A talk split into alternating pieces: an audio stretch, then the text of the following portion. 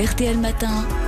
Bien chez soi. À 8h42, le spécialiste de l'immobilier, il vous coach le samedi matin sur RTL. Stéphane est là pour vous. Bonjour. Bonjour Stéphane, bonjour à tous. On va se poser une question. Lors d'une location, par exemple, il peut arriver que le propriétaire veuille faire des travaux et que ça gêne le locataire qui n'en voit pas forcément la nécessité. En fait, quels sont les types de travaux autorisés en cours de bail?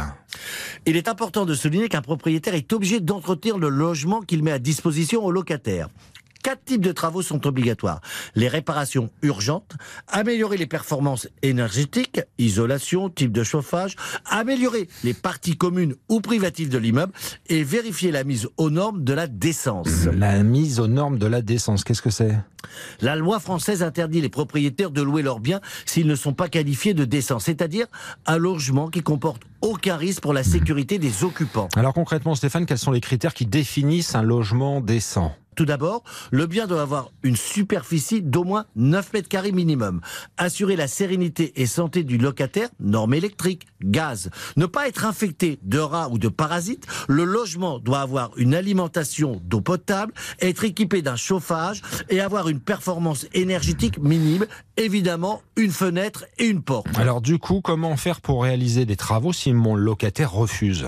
Si vous souhaitez réaliser des travaux, vous devez informer le locataire en envoyant une lettre recommandée, préciser la nature des travaux et la date de démarrage, la date de fin potentielle.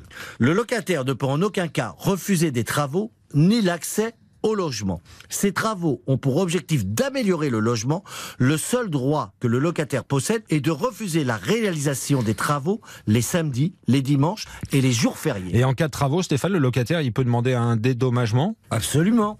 Si les travaux durent plus de 21 jours, le propriétaire est tenu de réduire le montant de son loyer en proportion des mètres carrés que le locataire n'occupe pas.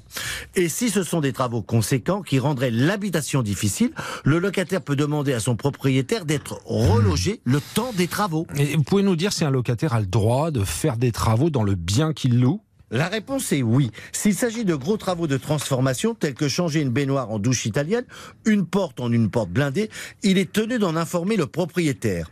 Il est fréquent que le locataire négocie le prix de son loyer contre les travaux qu'il effectue. En revanche, les petits travaux style décoratif, mettre des étagères, accrocher des cadres, cela ne nécessite aucune autorisation. Voilà, les choses sont claires. Sans le signer Stéphane Plaza, bien chez soi, c'est le samedi matin sur RTL. Rendez-vous, vous pouvez le podcaster et écouter tranquillement en cliquant sur rtl.fr.